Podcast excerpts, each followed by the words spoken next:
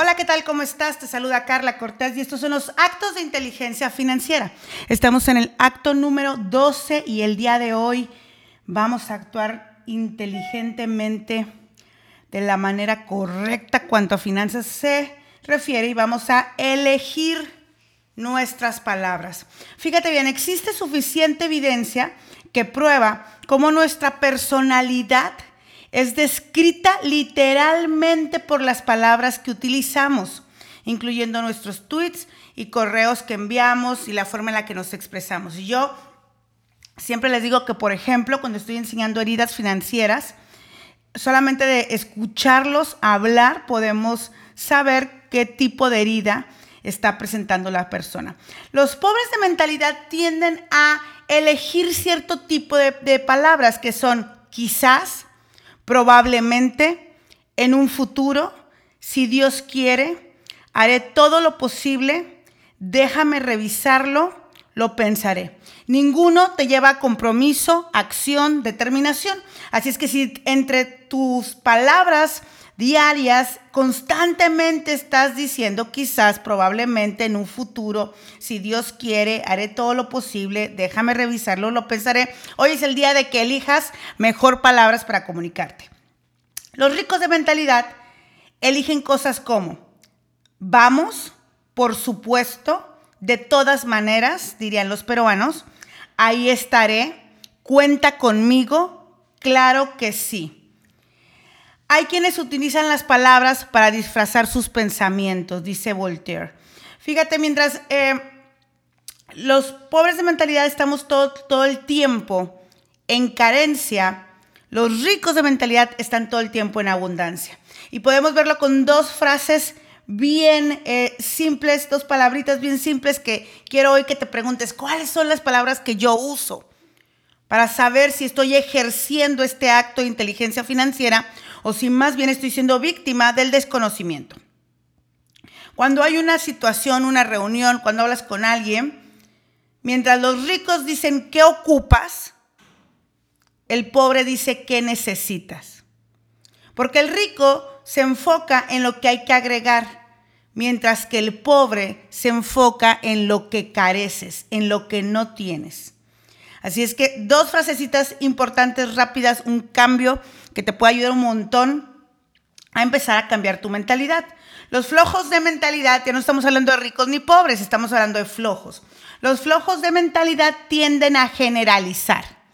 Casi siempre, siempre, nunca, todos, nadie, nada, todo, cualquier, cada, jamás, en ninguna parte.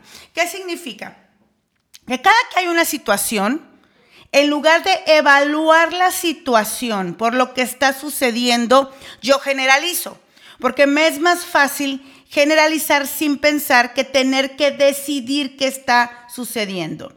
Y además, las generalizaciones, el 99% de las veces, incluyendo esta que estoy haciendo, no son falsas, no son verdaderas, porque nunca nadie, todo, nada, siempre, jamás, si no estaríamos faltando a la excepción que confirma la regla.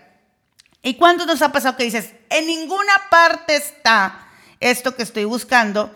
Y tú sabes que no es verdad, que sí está en algún lado, pero lo que tendrías que decir es, no encuentro esto que estoy buscando, no sé dónde dejé que está, estaba esto, o yo sé que está ahí, pero no logro verlo. Entonces te repito las generalizaciones, gente floja de mentalidad que no quiere decidir, que le da, que le da, que le da flojera vivir en el presente, que prefiere, que prefiere generalizar la vida de los demás. Siempre llegas tarde, nunca quedas bien, todos me vieron mal, nadie me ayudó, nada, eh, eh, nada me sirve, todo está mal, cada que vienes a verme te enojas, solo generalizaciones que crean más flojera mental. Y bueno, mientras los, los flojos de mentalidad hacen eso, los que, entonces, ¿qué hacen los activos? ¿No? ¿Qué hacen los proactivos? Lo que hacemos es decidir por cada situación. En esta ocasión, estoy molesta porque, entonces la diferencia, siempre llegas tarde, estoy molesta porque llegaste tarde. La última vez llegaste tarde y en esta ocasión también. Pero quitamos el siempre, el nunca y el todo. Los pobres de mentalidad como te digo, entonces, lo que hacen es generalizar y los ricos hablar por cada ocasión. Entonces, empieza a moverte hacia evaluar cada situación por sí misma. Y evita, sobre todo, porque esto es súper normal, cuando estás peleando o discutiendo con tu pareja, con tus compañeros de trabajo o incluso con tus hijos, evita generalizar. Y por otro lado también generalizamos juicios y percepciones. Por ejemplo, tendemos los pobres de mentalidad a hacer cosas como es bueno que, es malo que, no está bien que, es correcto que, estás de acuerdo que es injusto que, es justo que, no es normal que, es cierto que. Pues aquí definitivamente que la siguiente pregunta sería, ¿no es normal para quién? ¿Es justo para quién? ¿Es injusto según quién? ¿Es correcto para quién también? ¿No está bien qué? ¿Quién dice? ¿Es malo qué? ¿Por qué? ¿Es bueno qué? ¿Según quién? ¿Y es cierto qué? ¿Para quién? Podríamos cambiar estas afirmaciones por cosas como yo pienso que, yo creo que, para mí es bueno que porque no hay generalizaciones absolutas tampoco. Y lo que puede ser bueno para ti, lo que puede ser correcto para ti, lo que puede ser justo para ti, lo que puede ser cierto para ti, no significa que lo sea para los demás. Así que sería importante que hicieras un alto y dijeras, ok, ¿cuáles son las palabras que estoy usando que, dejan ver mi postura ante la vida?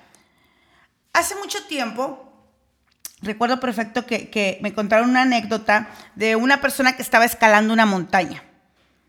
Y entonces estaba escalando la montaña y era su primera vez y, bueno, pues ya se sentía cansado y, y, el entrenador le decía, suba, sigue subiendo, sigue subiendo. Y a mitad del camino la persona empezó a gritar, no puedo, ya no puedo, no puedo subir, me duelen las piernas, ya me dio miedo la altura. No, no creen que estoy hablando de mí, ¿eh? Ya me dio miedo la altura, este, no tengo condición física, todas las razones por las cuales no debería seguir subiendo. Está en esa roca, ¿no? Y está diciendo, no puedo, no puedo, no puedo, no puedo, no puedo. Y el entrenador dice algo que cambia su vida para siempre y que cambia la mía. El entrenador le dice, sí puedes, así es que te puedo ayudar a bajar pero necesito que me digas las palabras correctas. Y las palabras correctas son ya no quiero. Porque de que puedes, puedes.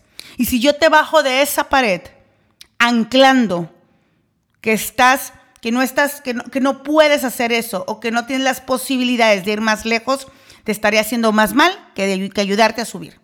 Así es que dime que no quieres y te bajo, pero no me digas que no puedes porque no es real. Y diríamos, todo lo puedo en Cristo que me fortalece. Y ahora sí que aquí va una cachetada para todos los que, los que según son bien creyentes y tienen mucha fe, pero su palabra favorita es no puedo, o tengo que, o necesito.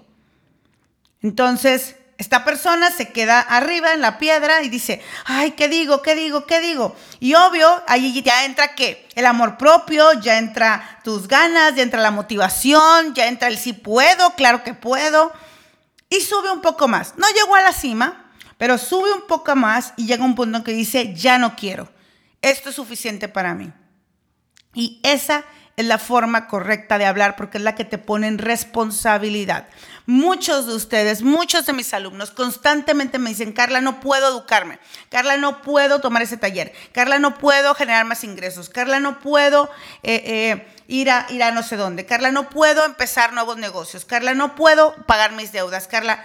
Y la respuesta correcta en realidad sería no quiero y es la que te pone en responsabilidad. Porque cuando tú dices no puedo, ya no hay nada que hacer. Pero cuando tú dices no quiero, bueno, ¿y si quisiera cómo lo haría? ¿Y si quisiera cómo lo lograría? ¿Y si quisiera qué tendría que hacer? Y ahí es donde todas las posibilidades surgen a la vida. Dice Juan Luis Vives, dice, no hay espejo que mejor refleje la imagen del hombre que sus palabras. No hay espejo que mejor refleje la imagen del hombre que sus palabras. Así es que, ¿cuáles son tus palabras? ¿De qué hablas? ¿Qué palabras eliges todos los días? En un estudio se detectó que mientras un grupo tiende a enfocarse en hablar sobre solucionar problemas, el otro tiende a conversar sobre la vida, el estilo que estás buscando y lo que le gustaría lograr. ¿De cuál grupo eres tú? Los pobres de mentalidad entonces, las personas introvertidas de menos acción y menos interacción, lo que tienden es a hablar de los problemas la situación que tengo que resolver, lo que tengo que pagar, aquello que tengo que hacer. Mientras que los ricos de mentalidad tienden a hablar de lo que desean, de lo que anhelan, de las cosas que quieren conquistar, de lo que quieren hacer, de las cosas que quieren lograr. ¿Con cuál grupo te sentarías tú? ¿Estarías más cómodo hablando de las situaciones, de los retos, de los problemas, de las dificultades? de aquellas cosas que te están impidiendo. ¿Con quién conversarías de lo difícil que está la vida, de la crisis, de los ingresos? ¿O conversarías con aquellos que quieren ir a París el próximo año, que quieren comprar un auto, que van a empezar una nueva compañía, que van a extender su empresa a distintas ciudades? ¿Con cuál te sentirías más cómodo? Recuerda que la palabra tiene dos cualidades, la de comunicar y la de crear. El tema es que los pobres de mentalidad solamente comunican la pobreza que tienen dentro, la carencia que tienen dentro, lo que no han logrado construir. Mientras que los ricos de mentalidad lo que hacen es comunicar y crear el futuro por medio de lo que comunican. Enfocarse en el futuro, en lo que quieren poner en sus vidas. ¿Qué estás creando con tus palabras? Y otra vez, recortando que pobre y rico de mentalidad, no hablo de dinero. No hablo de cosas por hacer o que estás haciendo. No hablo de estatus. Hablo de cómo piensas. ¿Qué estás haciendo? ¿Qué estás construyendo? ¿Estás eligiendo tus palabras sabiamente? ¿O simplemente estás vomitando lo que tienes dentro? Las palabras que elegimos ofrecen una posibilidad de cambiar incluso la forma en la que se nos percibe y nuestra capacidad de cerrar tratos. Los que tienen inteligencia financiera lo saben y eligen sus palabras antes que la verborrea. Nadie, escúchame bien, nadie quiere tratar con alguien pobre, introvertido, víctima y flojo de mentalidad.